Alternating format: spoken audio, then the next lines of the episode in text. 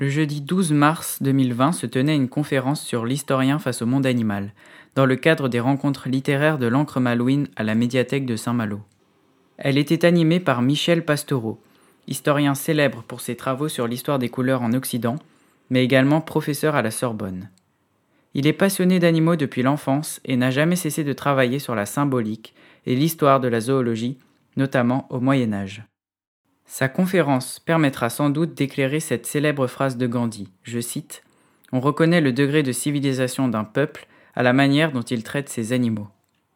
Pour débuter sa conférence, Michel Pastoureau explique qu'il a été critiqué au début de ses travaux sur les animaux, que ce sujet n'était pas assez sérieux. Il n'est désormais plus du tout contesté pour ses recherches. Ainsi, à travers différentes explications et anecdotes, il nous invite à nous intéresser à la place des animaux dans les sociétés à travers l'histoire. D'une manière générale, l'historien montre que les animaux sont proches de l'homme. Le cochon est proche de nous par son anatomie et est d'ailleurs utilisé par des étudiants pour simuler un corps humain. L'ours, autrefois considéré comme le roi des animaux, est similaire à l'homme par sa façon de se comporter, de se mettre debout. On peut également nous rapprocher du singe, mais celui-ci a été considéré comme diabolique, faisant semblant de ressembler à l'humain. Michel Pastoureau relie également les animaux à des comportements, à une symbolique.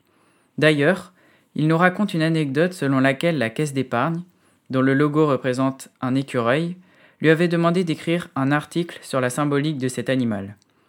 Mais, contrairement à l'idée que nous pouvons avoir de ce joli petit animal, il est considéré comme un animal à mauvaise réputation au Moyen Âge, voleur, sournois. L'historien avoue alors que l'article n'a jamais été publié.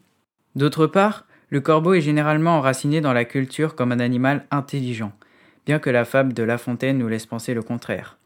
Le cochon est également très présent dans la symbolique, car proche de l'homme, mais on le trouve aussi sale, goinfre et immoral. Il était même coutume au Moyen Âge de faire des procès impliquant des cochons, un animal également mis en parallèle avec le chien. Michel Pastoureau a également étudié les monstres et remarqué que dans différentes cultures, notamment mythologiques, les monstres étaient caractérisés par une hybridation entre deux catégories animales différentes, comme le griffon, mi-lion, mi-aigle.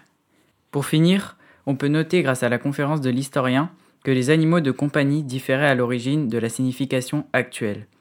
C'étaient ceux qui partageaient le foyer, comme le cheval ou le cochon. Il nous rappelle également que les chats ne sont présents dans nos foyers que depuis la peste noire, au XIVe siècle.